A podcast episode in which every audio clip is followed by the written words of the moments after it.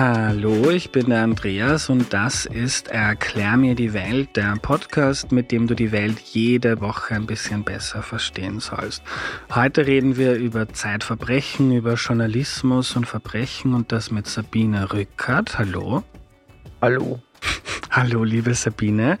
Kannst du dich zu Beginn noch kurz vorstellen, bitte? Ja, ich bin Sabine Rückert, 62 Jahre alt, stellvertretende Chefredakteurin der Zeit seit über zehn Jahren. Äh, ich bin davor Kriminalreporterin der Zeit gewesen, etwa zwölf Jahre lang und bin seit insgesamt 31 äh, Jahren bei der Zeit. Wow. Ja, wo sollte ich hingehen, nicht? Also von der Zeit geht man nur noch mit den Füßen voran raus.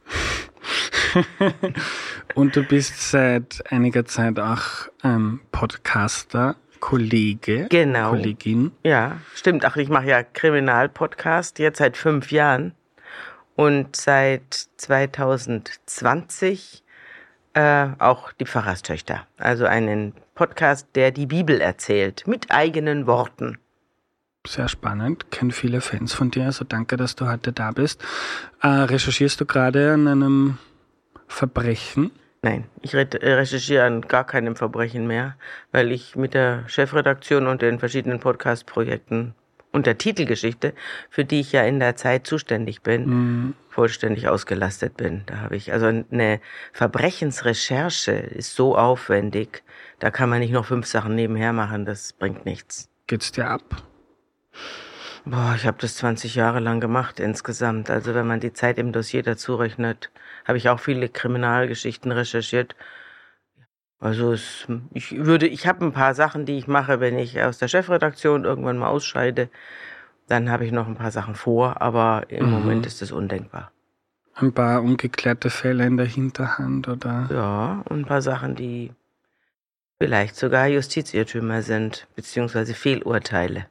Ich habe es ja mit dem Wort Justizirrtum nicht so, weil mhm. das ja ein, eine gute Absicht vorspiegelt und äh, Nachlässigkeiten, Verblendung und zum Teil auch Bösartigkeiten von Richtern ausblendet. In dem Wort Irrtum. Na gut, man hat die falsche Tür aufgemacht, ja. Mhm. Aber es gibt eben vor solchen Irrtümern in der Regel eine lange Kette von Versäumnissen, die, ja, die nicht strafbar sind für die Verantwortlichen. Leider. Du hast gesagt, es ist so aufwendig, so Verbrechen nachzurecherchieren. Was daran ist so aufwendig?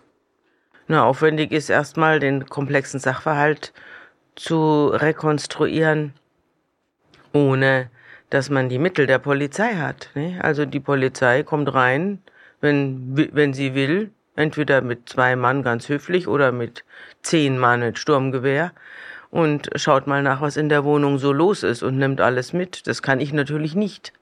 Und ich kann auch niemanden festnehmen und sagen, so, jetzt erzählen Sie mir mal in langen Verhören, was da gewesen ist. Ich habe auch keine Rechtsmedizin, die irgendwelche äh, Spuren sichert oder äh, Tote identifiziert und äh, deren Todesursache feststellt. Das alles habe ich nicht. Und ich bin auch keine Richterin, die am Schluss da sitzt und ein Urteil fällen muss. Also auch das ist eine sehr schwierige Aufgabe. Also ich habe auch keine Mittel. Ja, ich habe nur das Recht der Frage. Und ich habe ähm, das Interesse der Bürger und Bürgerinnen auf meiner Seite, die wissen wollen, ob die Ermittlungsbehörden und ob die Gerichte ordentlich arbeiten. Und da gibt es eben immer wieder Leute, die da einen Verdacht haben, dass das vielleicht nicht so ist. Und das sind in der Regel die Hinweisgeber, denen ich dann nachgehe. Also so beginnt meistens die Recherche. Es ruft dich jemand nicht an. Nicht immer, nicht mhm. immer, aber bei den besonders heiklen Recherchen ja. Es meldet sich jemand, manchmal auch jemand, der mit dem Fall nicht, von dem Fall nicht betroffen ist. Also zum Beispiel ein Sachverständiger oder äh, jemand aus dem System, aus dem inneren System. Der merkt, hier läuft richtig was schief die melden sich dann an die Presse. Ja, oder ich komme auf andere Weise drauf. Also, dass ich irgendwie merke, da auf, also von Leuten, äh, von Rechtsanwälten oder so, mhm. äh, angesprochen werde. Jetzt warst du immer schon ein beruflich sehr ausgelasteter Mensch, hast wahrscheinlich viele Hinweise bekommen. Ähm, hast du dann im Laufe der Zeit so ein Gefühl entwickelt, so das ist jetzt etwas, das ist sowohl relevant, interessant, als auch, da komme ich wahrscheinlich mit meiner Recherche weiter. Ja, ja, mit der Zeit entwickelt man das. Also ich bin am Anfang noch Sachen nachgegangen, zum Beispiel der, dem Hinweis eines Gefängnispriesters, der sich an mich gewandt hat mit der Überzeugung, eine seiner inhaftierten Frauen sei unschuldig. Mhm. Und dann habe ich mir tatsächlich die ganze Akte kommen lassen von deren Rechtsanwalt und habe dann auch Sachverständige hinzugezogen und sonst was und habe dann gemerkt, dass das stimmt nicht. Also wie soll die unschuldig sein? Also das hat sich mir nicht erschlossen. Und so, da habe ich, dann habe ich auch gemerkt, dass eben äh, viele Leute versuchen, mich vorzuspannen. Also es gibt viele, die sitzen im Knast oder sonst wo in der Psychiatrie und äh, denken sich, na, die Rückert soll jetzt mal sich hier die Zähne ausbeißen an meinem Fall äh, und schicken mir dann irgendwelche Unterlagen. Dann fehlen manchmal Akten. Ja, dann fehlen bestimmte Seiten, wo zum Beispiel die Vorstrafen draufstehen. Und da merke ich schon, das stinkt. Also das, da lasse ich mich überhaupt nicht drauf ein. Wenn entweder ich krieg alles oder ich mache es nicht. Mhm. Und, äh, und man muss furchtbar vorsichtig sein. Also wenn man sich auf so eine investigative Recherche, Kriminalberichterstattung, es geht ja, heißt ja auch Gerichtsberichterstattung und sonst was. Also es ist nicht immer investigativ, aber häufig. Und wenn in so einer investigativen Recherche, wenn man da daneben liegt, dann kann man den Job an den Nagel hängen. Dann ist es aus. Also wenn man in seinem Text zu einem Urteil kommt, das den, ja. den Tatsachen widerspricht. Ja. Man muss sich schon ganz sicher sein und das war ich auch. Also wenn ich zu solchen Sachen veröffentlicht habe, war ich mir sicher. Gab es mal einen Fall, wo, wo, wo dir ein großer Fehler unterlaufen ist? Nein, deshalb. Wie hast du das geschafft? Hast du so ein gutes Team oder so? Ja, ich habe mir im Laufe meiner vielen Jahre in der in der Kriminalberichterstattung habe ich viele Leute kennengelernt, die sehr viel von ihrer Sache verstehen. Ob das jetzt Rechtsmediziner sind oder Psychiater oder Strafverteidiger oder Richter oder sonst wer, also Juristen, die ich dann zu Rate ziehen konnte, Psychologen, die ich zu Rate ziehen konnte, äh, wenn ich mir einer Sache nicht sicher war. Und die dann gesagt haben, ne, das, der Sache würde ich nachgehen oder mh, hm, Finger weg. Und allein schafft man das sonst nicht. Mhm. Kannst du es mal durchbegleiten durch deine Arbeit? Also da kommt ein Hinweis und du denkst, okay, dem gehe ich jetzt nach. Ja. ja. Was ist der nächste Schritt? Dann ist der nächste Schritt, dass ich, äh, in der Regel äh, kriege ich dann einen Brief, also so geht's los. Oder ich kriege auch schon Unterlagen zugeschickt, die ich dann lese. Also äh, Urteil, ein Urteil zum Beispiel, das Revisionsbegehren, in der Regel werden die Revisionen von Angeklagten in Deutschland verworfen, also zu einem sehr hohen Prozentsatz. Ich glaube über 90 Prozent. Bist Und du Juristin oder? Nein, aber mit der Versteht Zeit man kriegt man es dann, schon mit. Ja. Also man kriegt es mhm. dann schon mit. Ne? Und äh, ja, und dann schaue ich mir das an. Wenn in dem, wenn in dem Urteil, dann, dann mache ich Kopien davon und dann rede ich mit Leuten drüber über das Urteil, was sie davon halten. Und manchmal lasse ich, sage ich dann, okay, da würde ich gerne, wir haben Sie einen Akteneinblick gehabt, wenn ein Urteil existiert, ich kann die Akten nicht einsehen, ich weiß nicht, wie das in Österreich ist, aber in Deutschland ist das alles unter Verschluss. Anders als zum Beispiel in Schweden, wo man alle möglichen Akten einsehen kann. Aber äh, in Deutschland ist es unter Verschluss und dann frage ich halt die, den Betreffenden, der mir da geschrieben hat, ob es da weitere Unterlagen gibt und die würde ich gerne vollständig einsehen. Und dann schaue ich rein. Und dann sehe ich, kann ich dann das eine oder andere nachvollziehen. Und äh, ja, und da sehe ich dann zum Beispiel auch, wenn, wenn Fehler gemacht worden sind, die dann im Urteil gar nicht stehen. Also äh, Zeugen weggelassen, ja. Augenschein. Man ist irgendwo an einem Tatort gewesen und hat gemerkt, das geht gar nicht, das kann sich so gar nicht abgespielt haben. Ja, man lässt es aber im Urteil weg, obwohl es einen Ortstermin gegeben hat. Solche Sachen habe ich erlebt, damit das Große und Ganze stimmt. Und dann sind eben dann eben Unschuldige in den Knast, ne? Glaubst du, sind das dann oft so, ist das so selektive Wahrnehmung, vor der wir alle nicht ge Ja. Oder Mitleid.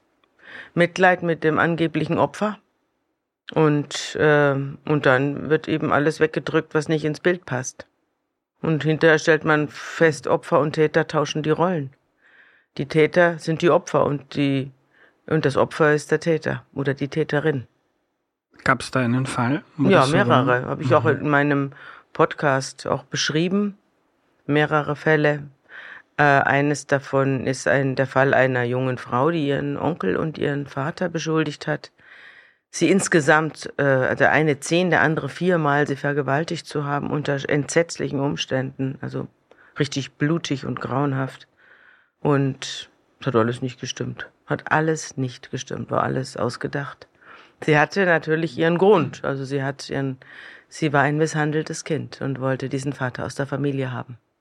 Und hat dann, nachdem die Behörden auf den war, also die über die Verhältnisse in dieser Familie informiert waren, nicht eingegriffen haben, hat sie dann zu dieser Methode gegriffen und hat den Vater aus der Welt geschafft. Innerhalb kürzester Zeit. Das ging ratzfatz. Weil die Vergewaltigungen hat man ihr geglaubt, obwohl sie Jungfrau war. Also da sieht man mal, wie weit das geht, dieser, dieser Glaube. Ja, es war eine Marien, praktisch ein Marienwunder, das sich da ereignet hat. Und dann hat sie den Onkel, der, da gibt's unterschiedliche ähm, Motive, warum sie den auch noch mit, mitgerissen hat. Der war das eigentliche Opfer. Der konnte nämlich nun wirklich nichts dafür. Der wurde dann auch noch eingebuchtet für viereinhalb Jahre. Und keiner hat, sie hat daran gerührt.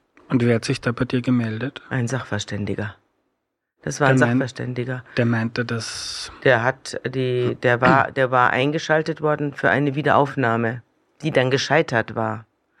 Und äh, weil sie dumm ange angefangen worden ist von dem Verteidiger, muss man schon ein bisschen was davon verstehen. Aber er hat immerhin diesen Sachverständigen herangezogen und der Sachverständige hat dann ein Gutachten geschrieben, da stand drin, dass das nicht sein kann dass es nicht sein kann, wenn man äh, nach 14 Vergewaltigungen und einem Abtreibungsversuch mit einem Kleiderbügel, einem angeblichen Abtreibungsversuch, es, es gab keine Leibesfrucht, es war alles nur Erzählung, ja, einer, einer angeblichen Abtreibungsversuch mit einer Kleiderbügel bei einer Zwölfjährigen, alles, wir spielen, wir reden auch noch von einem Kind, dass das keinerlei gynäkologische Spuren hinterlassen haben kann. Das geht nicht, das ist gegen die Natur und gegen die Wissenschaft. Und dann hat er sich bei mir gemeldet und hat gesagt, hier, hier sitzen Leute im Knast.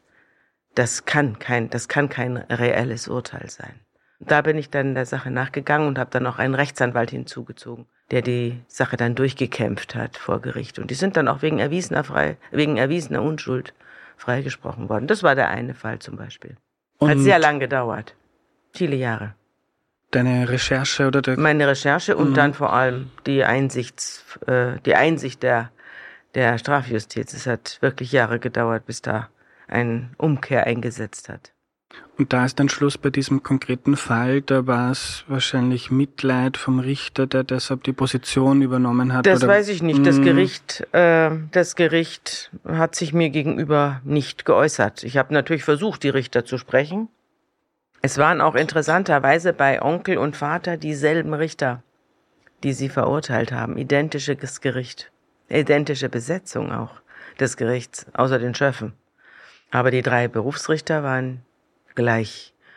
Äh, aber es gab ja eben einen abgebrochenen Versuch im, äh, im, im Vorfeld und da gab es ein, eine Richterin, die ausgetauscht worden war, im zwischendurch, aber im, im Endeffekt mhm. waren es dann wieder die drei gleichen. Und eine der Richterinnen ist heute niedersächsische Justizministerin. Sie hat es noch weit gebracht. Trotz deiner Recherche. Ja, und nicht nur trotz der Recherche, sondern trotz Aufhebung zweier Urteile äh, wegen erwiesener Unschuld. Und äh, trotzdem hat sie es in, in das niedersächsische Justizministerium geschafft. Die Richter und Richterinnen werden sich wahrscheinlich nicht freuen, wenn sie merken, die Sabine Rückert recherchiert jetzt einen Fall von mir nach. Oder wie ist da deine Erfahrung? Das weiß ich nicht. Das kann ich mir vorstellen, dass er sich nicht freuen, aber letztlich ist, freut sich niemand, wenn ein Reporter kommt und nachforscht. Das mhm. ist jetzt Springer Verlag oder sonst wo auch nicht anders, wenn da einer ja. kommt und, da, und eine Frage stellt. Also, keiner mag das.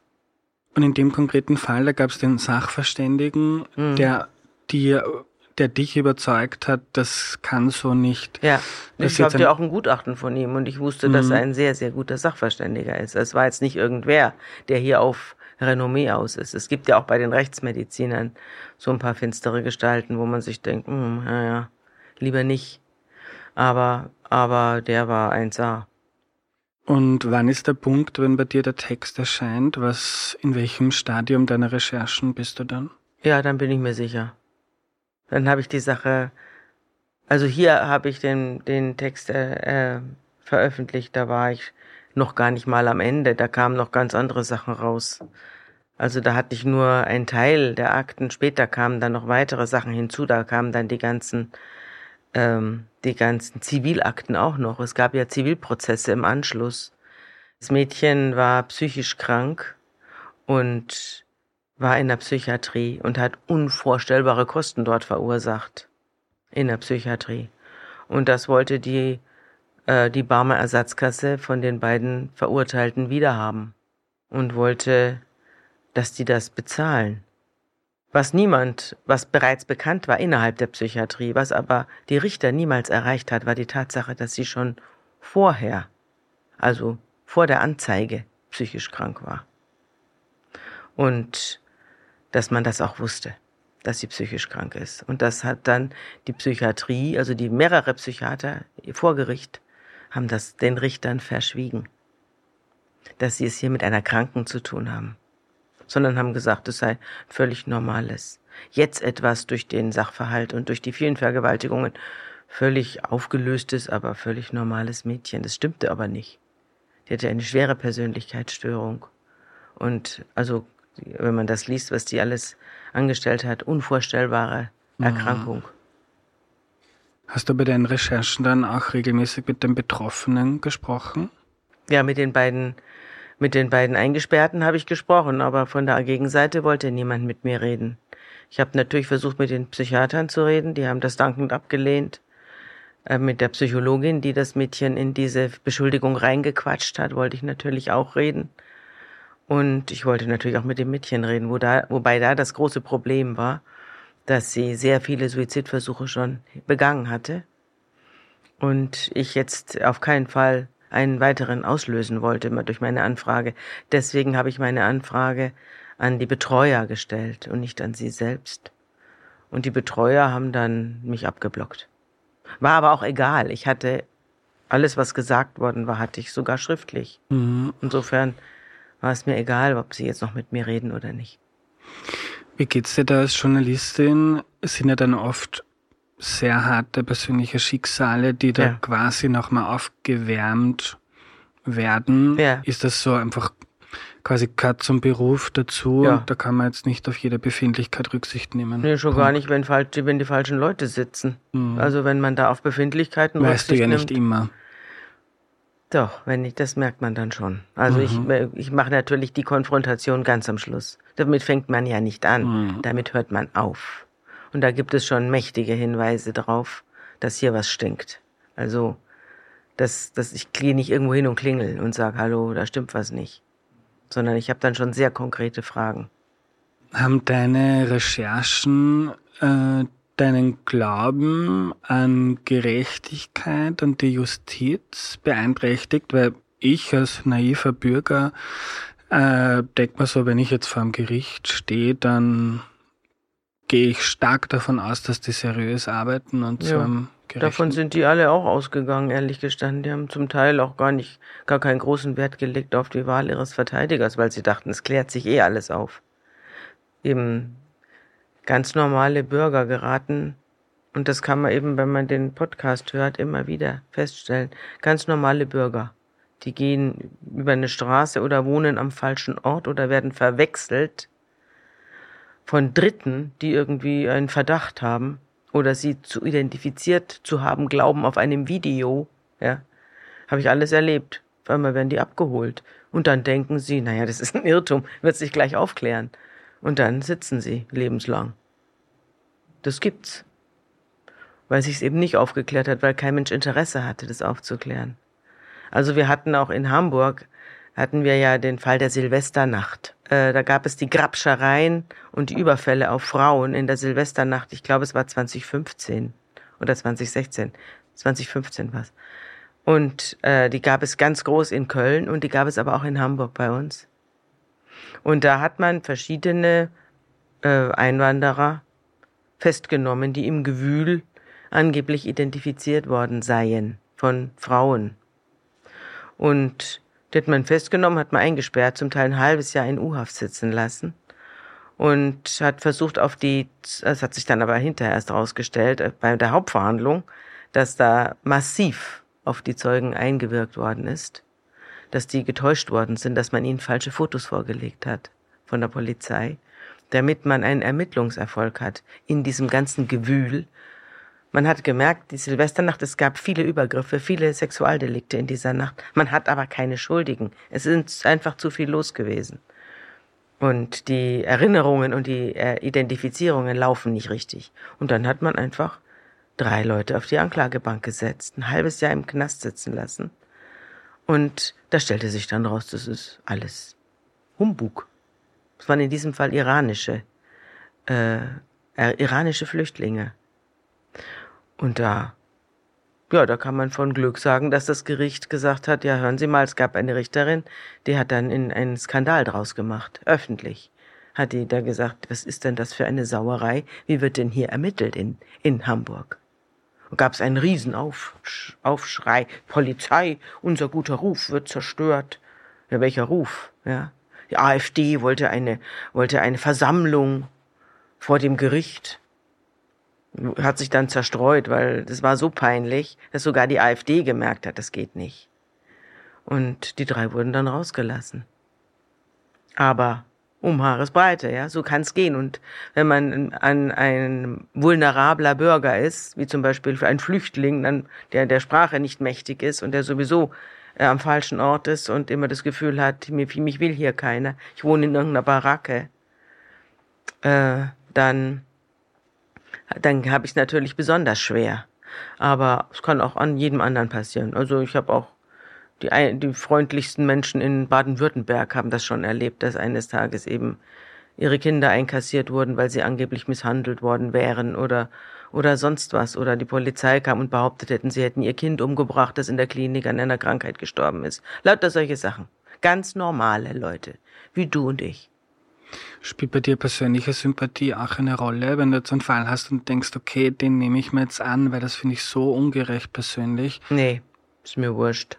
Also zum Beispiel in diesem Fall Amelie, wo die äh, das junge Mädchen da ihren Vater und ihren Onkel beschuldigt hat, da wäre ich jetzt nicht tätig geworden, wenn es nur den Vater betroffen hätte. Der Vater hat war ein Haus, sogenannter Haustyrann der hat die Familie unterdrückt und tyrannisiert und misshandelt. Das weiß man auch und dazu gab es auch Unterlagen und Polizeieinsätze auch gab es auch. Also es war alles aktenkundig, ja. Dass niemand was getan hat, war eine Sauerei der örtlichen Behörden. Aber wenn jetzt, dass das Mädchen sich dann auf diese Weise zur Wehr setzt und dann eben nach dem Motto, nach dem Dürrenmatschen Motto, äh, die Tat, die du begangen hast, kann ich dir nicht nachweisen, also beschuldige ich dich einer Tat, die du nicht begangen hast. Ähm, da hätte ich gesagt, okay, unterm Strich hast jetzt nicht den Falschen erwischt.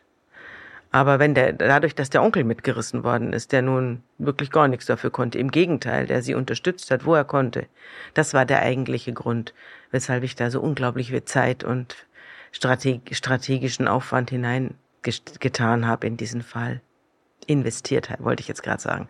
Das Wort ist mir entfallen. Sind deine Recherchen und Texte und Podcasts, sind das Extremfälle oder kann man sagen, das hat System? Nö, das sind schon Extremfälle. Ich, äh, der Podcast besteht ja nicht nur aus solchen Fällen, aber aus vielen Fällen, wo man denkt, hm, also jetzt nächste Woche zum Beispiel, ich weiß ja nicht, wann dieser Podcast hier ausgestrahlt wird, aber einer, der nächste Podcast, der nächsten Dienstag erscheinen wird, wird heißen Maddie und die Gespenster. Und da wird es um den Fall Maddie gehen und äh, um die ungeheuerliche Ermittlung, die in Deutschland dazu läuft. Da gibt es ja einen Verdächtigen, der Maddie entführt und getötet haben soll, nach Ansicht der Staatsanwaltschaft in Braunschweig. Und wenn man sich das näher ansieht, dann fällt man vom Glauben ab, wie da ermittelt wird.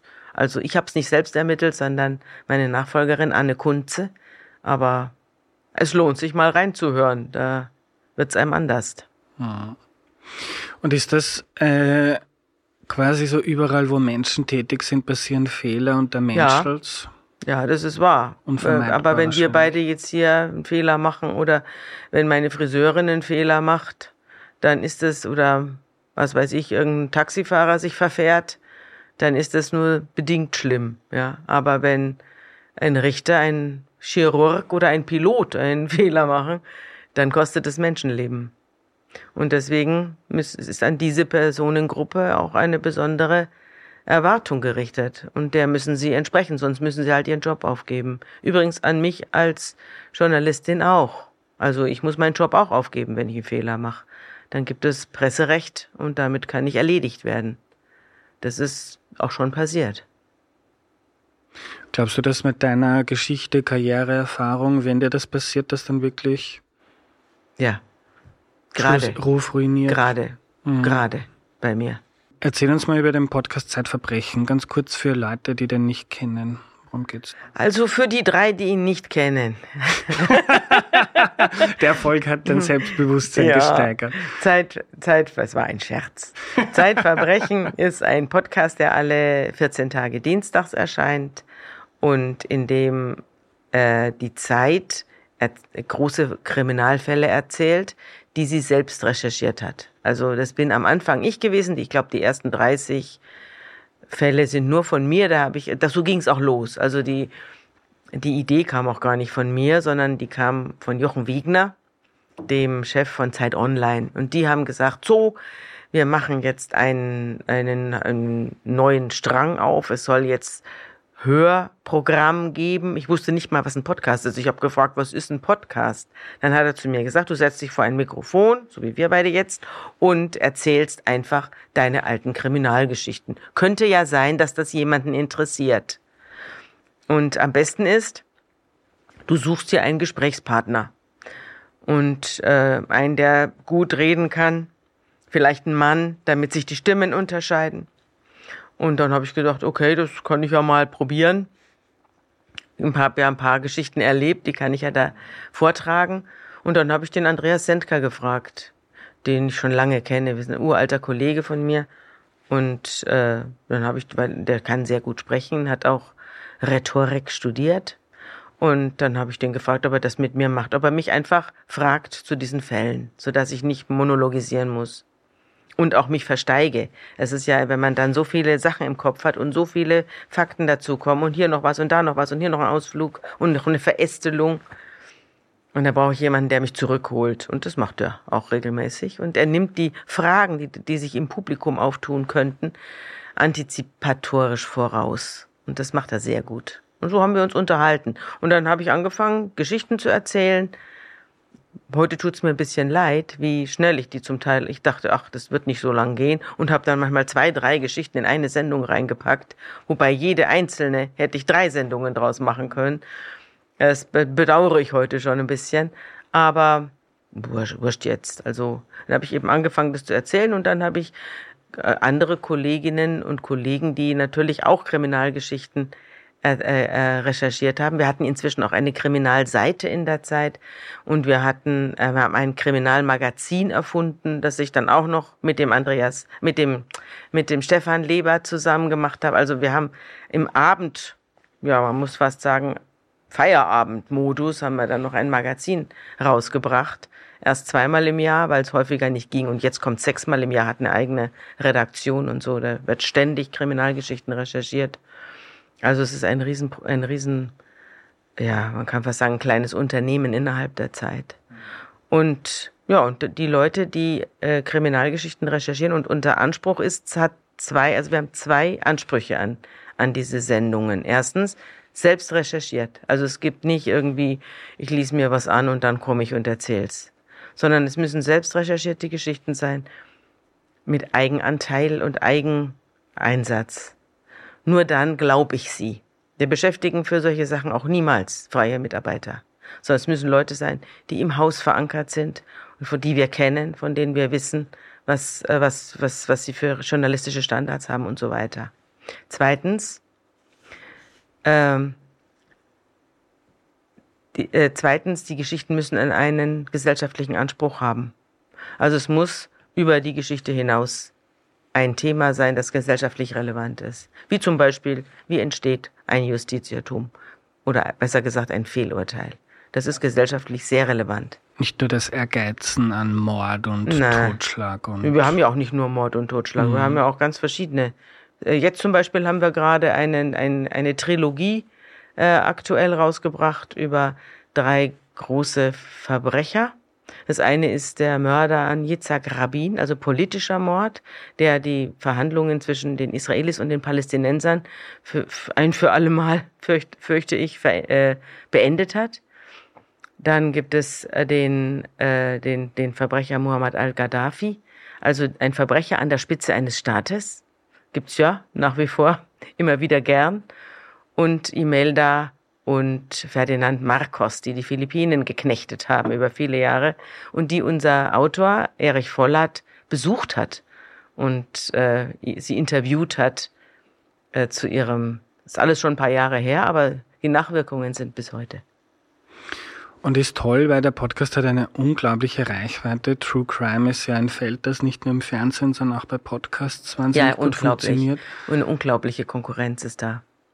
Und aber toll, weil man quasi die Menschen abholt, äh, wo, wo sie gerne hingehen und dann aber mit ihnen nicht nur den klassischen Weg, so da ist jetzt wer umbracht worden wie Org, sondern man erzählt daran irgendwie, wie das Justizsystem funktioniert, Gerechtigkeit, genau. Wie funktioniert Polizei? Warum begeht auch jemand solche Straftaten? Was ist da die Vorgeschichte? Und warum wird der oder die Opfer von sowas? Also es ist da stecken ganz viele grundsätzliche Fragen drin. Und die kann man da erörtern. Ich meine, das hat man schon immer gemacht, ja. Also Gretchen, äh, äh, Goethe hat seinen Faust auch an einem Mordfall, den er in der Zeitung gelesen hat. Nämlich eine junge Frau hat ihr Kind ersäuft und ihr Neugeborenes. Und daran hat er das Gretchen aufgezogen. Und daran die ganze Geschichte, wie kam es eigentlich dazu? Und hat dann den Faust geschrieben, das größte Theaterstück, das je in Deutschland geschrieben wurde. Alles, oder Shakespeare, beruht alles auf Mord und Totschlag. Also man nimmt es zum Anlass, um eine, oder Dostoevsky Schuld und Sühne, also ich kann, wo ich hingreife, äh, komme ich auf solche Fälle. Und äh, man nimmt es zum Anlass, um dann große Geschichten zu erzählen. Warum faszinieren uns Menschen Verbrechen? Weil es Extremsituationen sind und jeder in einer Extremsituation sich gezwungen fühlt, in sich selber hineinzuhorchen. Das, ich glaube, deswegen suchen die Menschen Extremsituationen mh, hm, vielleicht auch selber auf, aber auf jeden Fall imaginieren sie sie deshalb, damit sie wissen, wo sie selber stehen. Was würde ich tun? Das ist das, das ist die Frage, die sich jeder stellt. Bin ich zu so etwas in der Lage? Wie müsste mein Leben aussehen, damit ich sowas auch tue? Und äh, das ist auch das, was man oder was ich jedenfalls nach diesen vielen Jahren auf der, äh, auf der Pressebank der Gerichte empfinde, ist die ist große Dankbarkeit, dass ich nicht auf der anderen Seite sitze. Und äh, große Dankbarkeit, dass die Faktoren, die mich da hingebracht hätten, bei mir äh, keine Rolle gespielt haben. Dass ich meine Probleme anders lösen kann als durch Mord und Totschlag. Also sind hauptsächlich die Lebensverhältnisse, die Dinge, die einem passieren, die Menschen dazu bringen, so Verbrechen zu begehen. Ja. Es gibt ein Nicht paar unbedingt die Persönlichkeit. Doch, das kommt natürlich zusammen. Mhm. Das kommt natürlich zusammen. Es muss eine innere Bereitschaft dazu geben. Aber es muss auch äußere Anlässe geben. Und die sieht man in den allermeisten Fällen. Was zum Beispiel auch ein, ein, ein Anlass ist, Verbrechen zu begehen, ist, ich glaube, das gilt für jeden Menschen, wenn er keine Grenzen gesetzt bekommt. Ja? Wenn er unendliche Macht hat. Und niemand sagt, so jetzt ist Schluss, du fliegst hier raus oder äh, du kommst jetzt mit, wir sperren dich jetzt ein. Das sieht man auch, wenn, wenn, wenn die Leute sich an die Spitze eines Staates vorgelogen und vorgeschleimt haben oder vor, mit Ellenbogen sich an die Spitze eines Staates begeben haben. Vielleicht auch mit intelligenten Vorschlägen oder mit guter Politik und dann drehen sie durch. Es war bei den römischen Kaisern so und das ist bei Putin nicht anders. Und wenn es keine, wenn es keine äh, Gegenwehr mehr gibt und keine Korrektive mehr, dann drehen alle durch. Wenn du sagst, wir nehmen diese Extremfälle, diese Verbrechen, um zu schauen, was würde ich in der, in der Situation machen, ja. um mich besser kennenzulernen, hast du dich selber im Laufe der Zeit dadurch weiterentwickelt oder besser kennengelernt, was für ein Mensch du bist? Ja, ich glaube schon. Ich glaube schon. Also die, wenn man die Faktoren kennt, die einen dazu bringen, dass man Verbrechen begeht, also zum Beispiel Kindesmisshandlung.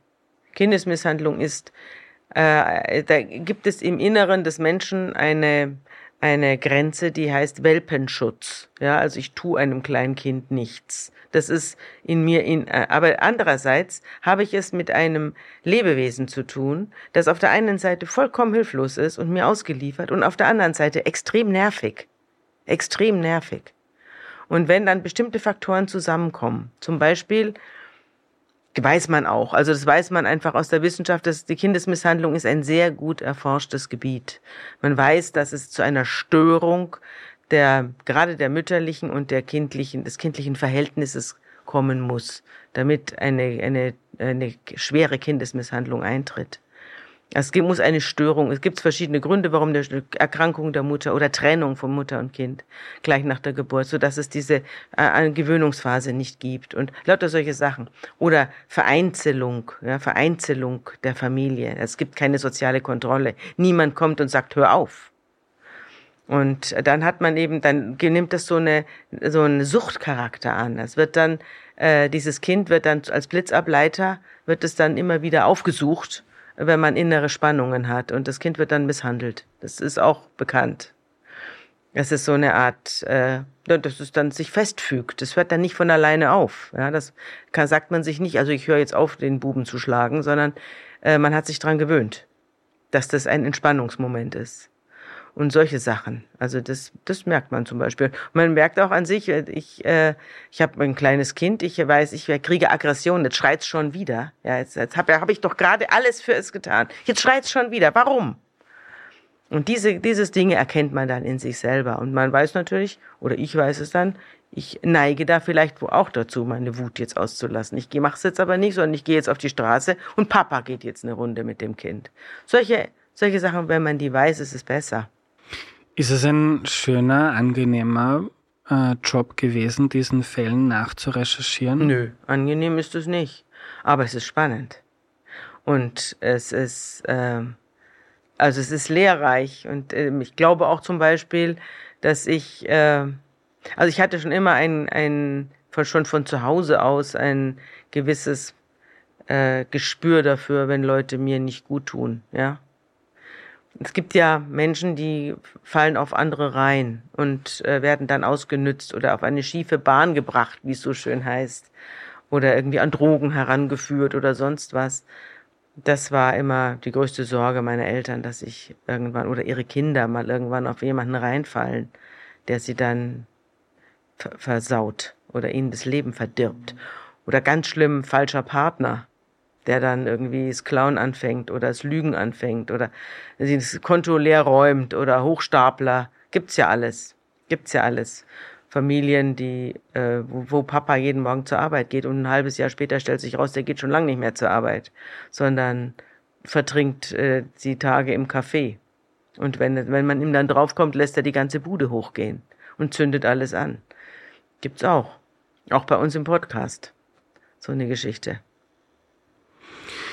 Eine Beobachtung ist, in Österreich sinkt die Kriminalität großteils. Ja. Seit einiger ja. Zeit wird wahrscheinlich in Deutschland ja, ähnlich so. sein.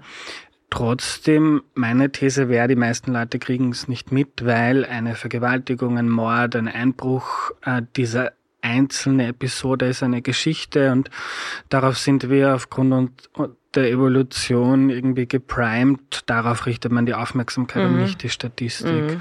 Äh, wie geht's dir mit diesem äh, Spannungsfeld. Äh, Kriminalität, natürlich braucht man eine Geschichte, die man erzählt, mhm. wenn man das hm. Interesse der mhm. Menschen wecken möchte, mhm. aber gleichzeitig möchte man, möchte man im Journalismus ja auch ein korrektes Bild, eine korrekte Wahrnehmung der Realität befördern. Ja, die Kriminalität sinkt, weil die Leute immer älter werden. Das ist schon der erste und Hauptgrund. Alte Leute begehen keine Verbrechen. Und äh, die äh, und ja, die es gibt natürlich immer neue äh, Kriminalität, die hinzugefügt wird. Also zum Beispiel wird ja das Sexualstrafrecht na, äh, immer weiter verschärft. Dadurch gibt es natürlich neue Kriminalitätsfelder, die man sozusagen erschließt. Das auch zum Teil gut ist, zum Teil eben zu einer Riesenverwirrung in den Gerichten führt. Aber ich glaube, die, ich weiß nicht, also wenn man dann alte Kriminalgeschichten aufrollt oder so, dann kann, kann es sein, dass man das Gefühl, die gefühlte Kriminalität weiter anheizt.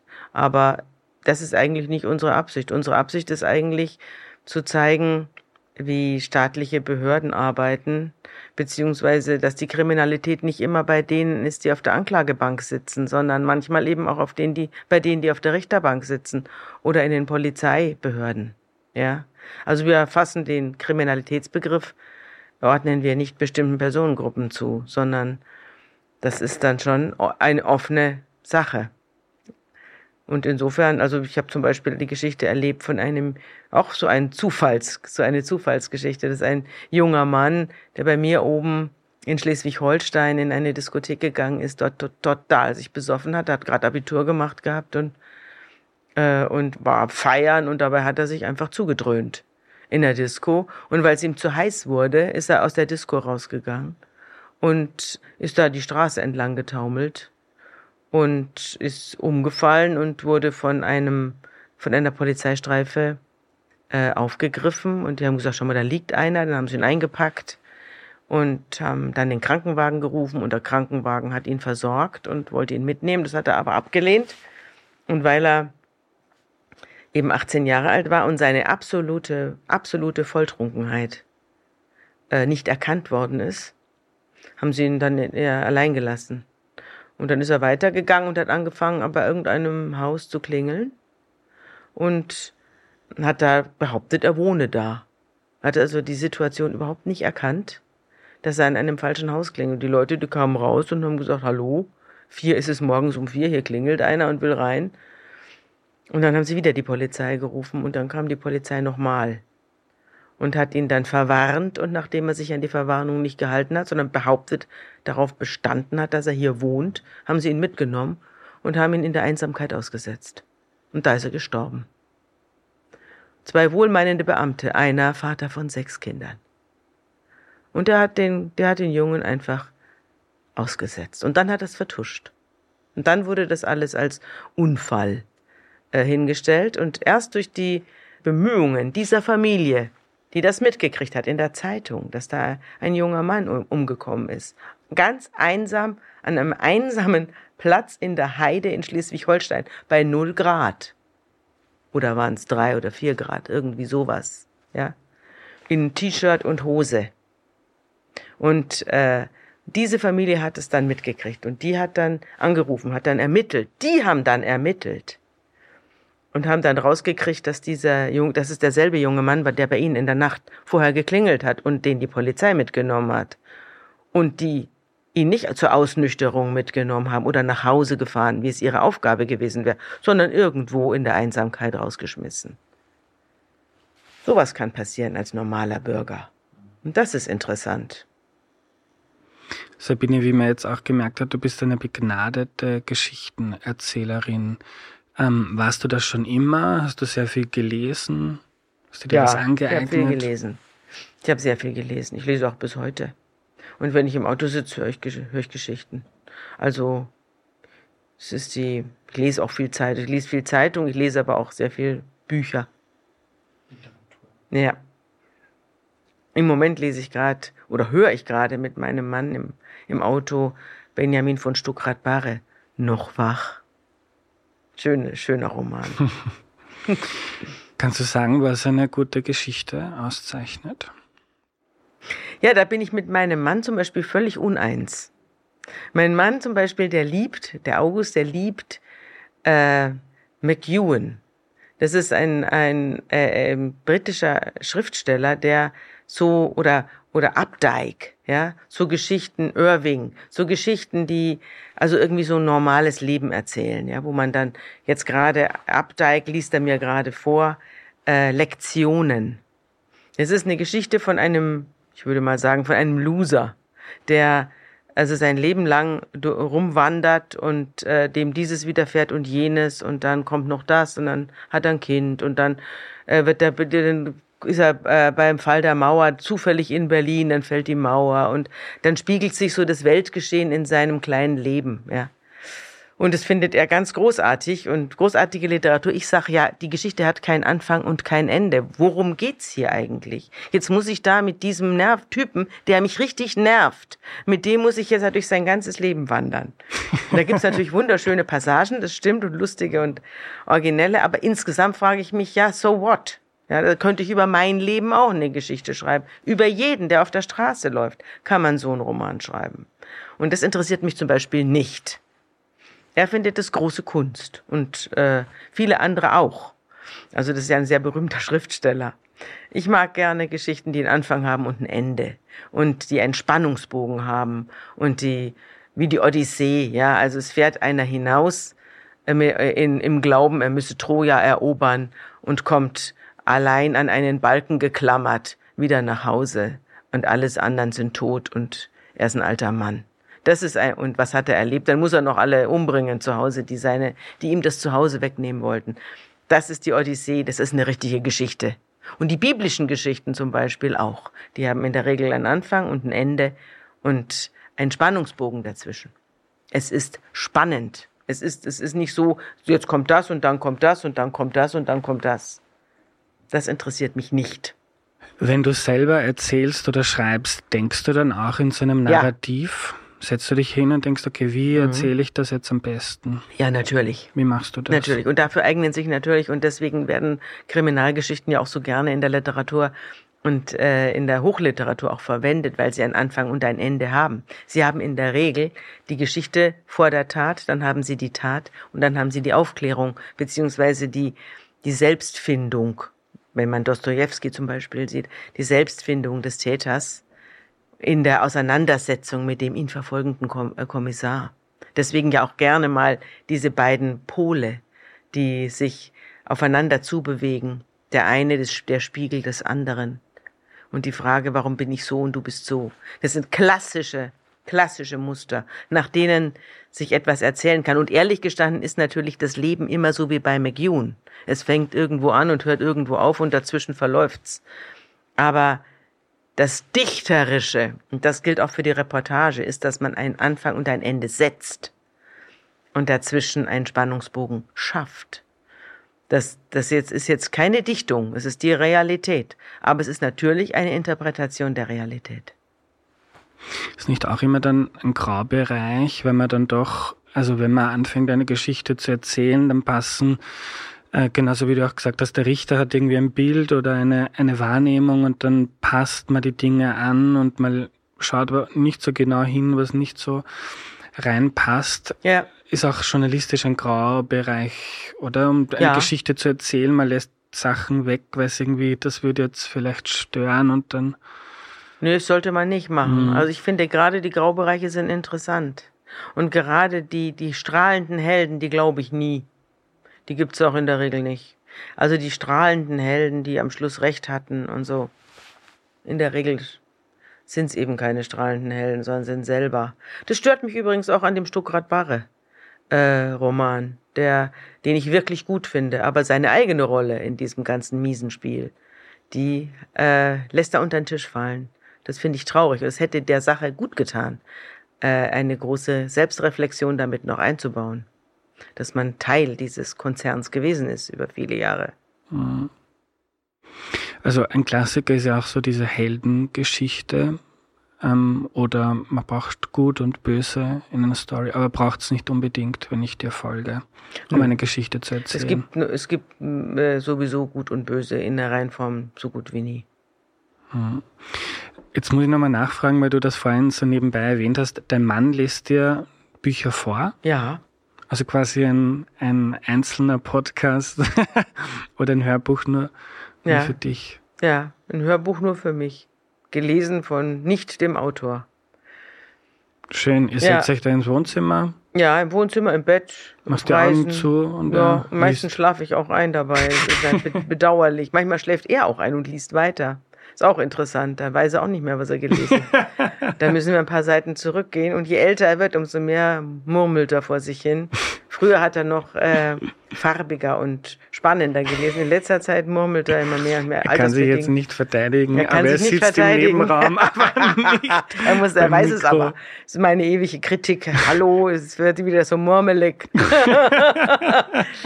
Es ist, bei manchen Büchern passt das ganz gut, bei äh, McEwan zum Beispiel. Aber bei anderen, äh, bei anderen Büchern, wo viel los ist, da ist es äh, kontraproduktiv.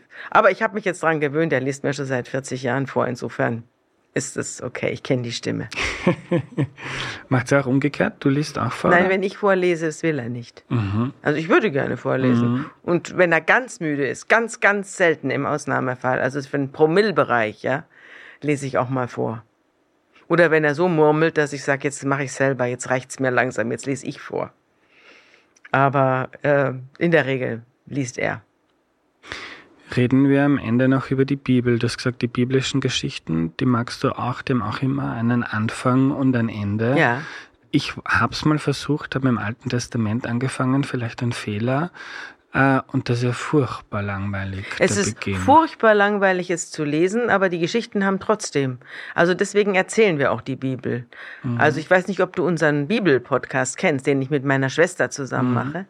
Aber ich stimme dir zu. Die Bibel ist natürlich ein Werk und gerade die Sachen im Alten Testament sind ja Tausende von Jahren alt. Also es sind ja gehen ja, sind ja erstmal Geschichten, die, übrigens ist es bei der Odyssee auch so. Also die Odyssee in ihren Hexametern zu lesen ist oder ist unerträglich. Oder die Ilias, also die, die Eroberung Trojas. Boah, ey, das muss man, da muss man erstmal richtig viel Zeit haben und Lust haben, sich auf dieses badum, badum, badum, badum einzulassen. Und dann weiß man nie genau, was meint er denn nun eigentlich. Also dann die Zusammenfassung, kurz und bündig, ist super. Also die Geschichte ist super. Sie ist nur eben erzählt, so dass man sie mit Leierklang vor 5000 Jahren in irgendwelchen Höfen erzählen konnte. Und so ist es bei der Bibel auch. Die Bibel ist natürlich nicht für unsere Ohren gemacht. Und dann wurde sie übersetzt ins Deutsche vor 500 Jahren von Luther. Und ein Text, der 3000 Jahre alt ist, vor 500 Jahren übersetzt wurde, heute äh, soll man heute verstehen. Das tut natürlich kein Mensch.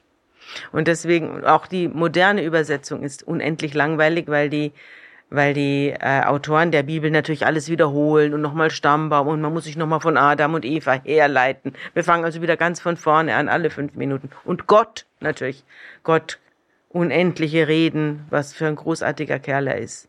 Furchtbar. Also, aber wenn man das alles äh, kennt, und ich kenne die Bibel ja wirklich nun seit vielen Jahren, dann weiß man, dass das unvorstellbare Geschichten sind. Und Bert Brecht hat ja gesagt, was ist Ihr Lieblingsbuch? Auf die Frage, Sie werden lachen, die Bibel. Also es ist eine, das sind, das sind die Urgeschichten der Menschheit, die da drin stecken. Und so versuchen wir sie auch zu erzählen. Woher kommen diese Geschichten? Was erzählen sie uns? Was ist für ein Mythos dahinter? Es sind ja in der Regel keine historischen Geschichten. Es wird also je jünger die Bibel wird, je mehr es auf Jesus zugeht und so weiter, desto historischer nachvollziehbar ist sie. Aber die ersten Geschichten, die großen Geschichten, die sind natürlich Mythos. Ja? Der Auszug der, der Israeliten aus Ägypten, den hat es ja nie gegeben, sondern das ist ja ein Mythos. Aber ein Mythos, der bis heute unsere ganze Welt beherrscht. Der, die Vorstellung von der Freiheit der Völker. Und das erzählen wir. Woher kommt das? Wohin führt das? Wer war Mose? Mose hat es nie gegeben, aber also als, als, als, als Integrationsfigur gibt es ihn. Gott gibt's ja auch nicht, aber es gibt ihn als Integrationsfigur in der Bibel. Und das Also sind ich- natürlich fantastische Figuren. Also du bist nicht gläubig, wenn du sagst, es gibt keinen Gott. Ja, also ich glaube nicht, dass es, nee. Also das, was ich da lese, das kann kein Mensch glauben. Also die Bibel ist ein, ein, ein großes, großes Buch. Ein großes Buch der Identität der Menschen und der Hoffnungen der Menschen. Aber es ist nicht kein, hat Gott sicherlich nicht mitgeschrieben. Wenn es ihn gibt, dann hat er da sicher nicht mitgeschrieben. Weil er es besser geschrieben hätte, oder, oder warum glaubst du das? Ja, also man kann mal, es gibt ja Leute, die behaupten, Gott äh, begegne uns in der Geschichte oder in der Entwicklung der Menschheit. Daran glaube ich auch nicht. Daran glaubt die Bibel übrigens auch. Die Bibel glaubt ja, dass Gott in die Menschheit eingreift, ja, und äh, die großen Völker bewegt und so. Das ist natürlich Unfug. Also wenn und wenn es einen Gott gibt, dann ist der wahrscheinlich Mathematiker. Warum? weil die gesamte Natur auf Mathematik aufbaut. Und da kann ich mir vorstellen, dass es einen Gott gibt, aber nicht einen, der eingreift. Und wenn er eingreifen würde, dann würde er, da würde die Welt besser aussehen. Oder er ist böse und macht sich hier einen Spaß mit uns. Dann möchte ich auch, möchte ich nur hoffen, dass es ihn nicht gibt. Mhm. Wenn man die Bibel lesen möchte und nicht nur bei einem tollen Podcast unter Pfarrerstöchtern zuhören möchte, wie nähert man sich ihr? Ja, das ist schwierig. Also es gibt natürlich die Bibel in allen möglichen Variationen für Kinder am ehesten. Die Kinderbibel. Da stehen natürlich die großen Hintergründe nicht drin, aber die Geschichten sind schon mal drin. Das ist, ähm, ich glaube, es gibt wunderbare Kinderbibeln. Also damit bin ich ja auch aufgewachsen mit der, mit den Mose-Geschichten, mit den, ein Mensch soll seinen Sohn opfern, ja, oder ein Mensch sch schlägt mit einem, sch mit einem Stock gegen einen Stein, da kommt Wasser raus. Das haben wir alles im Religionsunterricht gemalt und gelernt. Das sind natürlich alles Märchen, aber es sind natürlich Märchen mit einem Hintersinn. Oder also die Opferung des Isaak. Äh, Abraham soll seinen Sohn opfern, den Isaak. Und das wird ihm aufgetragen, damit Gott merkt, wie, wie sehr Abraham an ihn glaubt und ihm verbunden ist, als Zeichen der Treue. Und Abraham macht das dann.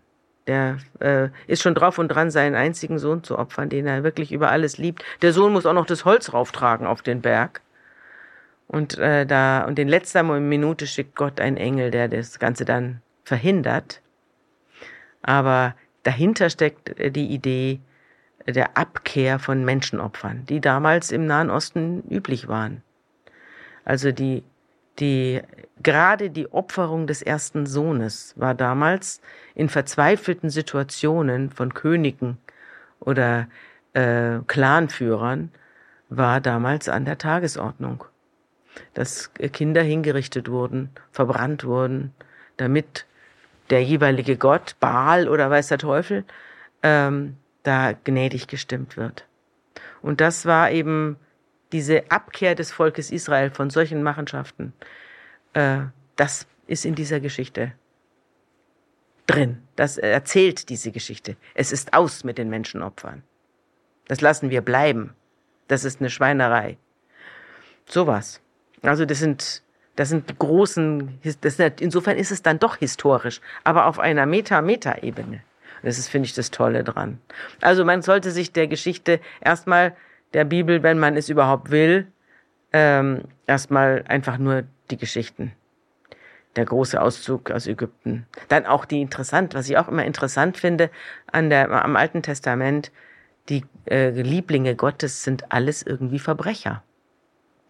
Das sind nicht die. Wir haben ja vorhin über Gut und Böse und so weiter gesprochen. Aber in der Bibel, Mose ist ein Mörder, ja. Und David, König David, ist ein Mörder. Das sind richtig böse Leute, zum Teil, aber eben nicht nur. Es sind, oder Jakob, der dann später in Israel umgetauft wird, nachdem er mit Gott gekämpft hat. Ein Mann kämpft mit Gott, so heißt Israel. Na, da heißt heute ein Staat nach diesem, nach dieser mythischen Figur, die von Jakob in Israel umgetauft wird. Ein Mann kämpft mit Gott. Was ist das für ein wahnsinniger Name? Und er siegt auch noch. Das kommt noch hinzu. Also Gott wird in der Bibel vom Menschen besiegt. Wer kommt auf solche Ideen? Unglaublich. Unglaublich. Aber dann, also dann war mein Versuch, mich jetzt hinzusetzen, wenn man mit dem Alten Testament anfängt, dann kommt man, also die Stammbäume, da war der Sohn dessen und der hat diese Ja, ja, das ist eben unerträglich. Deswegen kann ich jetzt eigentlich nur empfehlen, dass man sich die Pfarrerstöchter anhört. Da überspringen wir das und kommen gleich zum Wesentlichen. Mhm. Ich habe gelesen, dass du beim Podcasten eigentlich nie ein Skript hast, du dir nicht vorher überlegst, Nein. wie du das machst und setzt Nein. dich hin wie heute und Ja. erzählst. Ja. Da drin. Eine große Gabe. Pfarrerstochter. Also wenn man, äh, vielleicht liegt es daran, wenn man Stuckrad Barre ist übrigens auch Pfarrerssohn. Also dieses Erzählen, das kriegt man schon mit, weil man eben immer mit Geschichten aufwächst. Ob man die dann später glaubt, verinnerlicht oder ablehnt, ist eine andere Geschichte. Aber man hat sie mitgekriegt. Sabine, du bist jetzt 62. Wie lange machst du den Job noch bei der Zeit? Naja, ich bin, meine Lebensarbeitszeit geht bis 66,5. Das werde ich dann schon erfüllen. Und du hast gesagt, ein paar Kriminalfälle gibt's noch, die du, denen du nachrecherchieren Ja, möchtest. ich habe ein paar, äh, die schon lange ruhen und der Aufarbeitung bedürfen. Vielleicht werde ich mich denen noch zuwenden. Das habe ich jedenfalls vor. Und so für dein, also die nächsten 10, 20 Jahre lässt du weiter Bücher von deinem Mann Ja, vorlesen. ja hoffentlich. Dass, wenn er nicht dabei einschleift, dann äh, ja, dann ja. Und gibt's so, dann möchtest du dich dann, hast du da Pläne, möchtest dich aufs Schreiben Mal konzentrieren, sehen, Romane? mal sehen, mal sehen. Es noch ist ja immer so, der Sachen? Auftrag kommt. Der Auftrag kommt. Wenn kein Auftrag kommt, ist auch gut. Also diese Vorstellung, ich muss jetzt immer wichtig sein, ich muss jetzt immer, äh, also ich werde über kurz oder lang auch den Podcast abgeben. Also nicht den Pfarrerstöchter-Podcast, den mache ich zu Ende und zwar wirklich bis zum, bis zur Offenbarung des Johannes. Damit endet ja die Bibel. Also mit der großen Untergang der Welt. Es beginnt ja mit dem, mit der Erschaffung der Welt und endet mit der Vision vom Untergang der Welt und dann ist gut. Dann ist auch dieser Podcast zu Ende. Aber, ähm, aber den Kriminalpodcast werde ich über kurz oder lang abgeben. Das, ich kann man nicht ewig machen. Immer Kriminalgeschichten erzählen. Es wird dann auch mal ein, es wird dann, muss man mal andere Leute machen. Also dieses männliche Schicksal von ähm, Journalisten, die sehr wichtig waren und dann aber irgendwie nicht damit umgehen können und Ja, das, äh, das lehne ich ab. Ich habe äh, das, weder das Gefühl, besonders wichtig zu sein, noch äh, muss ich irgendwo immer ständig wichtig bleiben. Das ist mir, ich habe ein sehr schönes Privatleben, muss ich sagen. Und das äh, habe ich zwar nicht vernachlässigt, aber ich habe ihm auch, ich hätte mehr draus machen können. Und ich freue mich auch auf ein Privatleben. Also es ist mir sehr recht. Ich finde auch diese ganze Vorstellung, Menschen müssen immer von morgens bis abends, ah, heute muss ich wieder dahin und da habe ich noch einen Termin und hier ist auch noch was und ah, da hallo und guten Tag und so.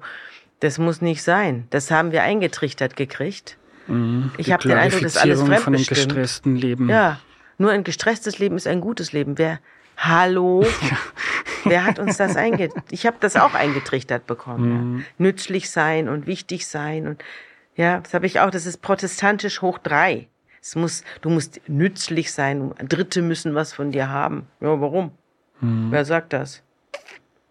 Diogenes in seinem Fass jedenfalls nicht. Die Geschichte kenne ich nicht. Diogenes, der große Philosoph in, in Athen, der in seinem Fass lag, kennst du nicht? Erzähl. Ja, Diogenes lag in seinem Fass und hat dort eben das Nichtstun äh, gepriesen. Und dann wurde er von Alexander dem Großen, soweit ich weiß, der sich, der sich vor seinem Fass aufbaute und sagte, du bist der größte Philosoph aller Zeiten. Ich will dir ein Geschenk machen. Was kann ich dir tun? Und da sagte äh, Diogenes, du kannst, ich habe nur einen Wunsch an dich, geh mir aus der Sonne. Kenne ich doch. Also eine aber, völlig, ja. eine völlig sinnbefreite Existenz. Also die Existenz an sich ist der Sinn. Was ist dagegen einzuwenden? Ein schönes Schlusswort. Danke, liebe Sabine, für deine Zeit. Ja, ich danke dir.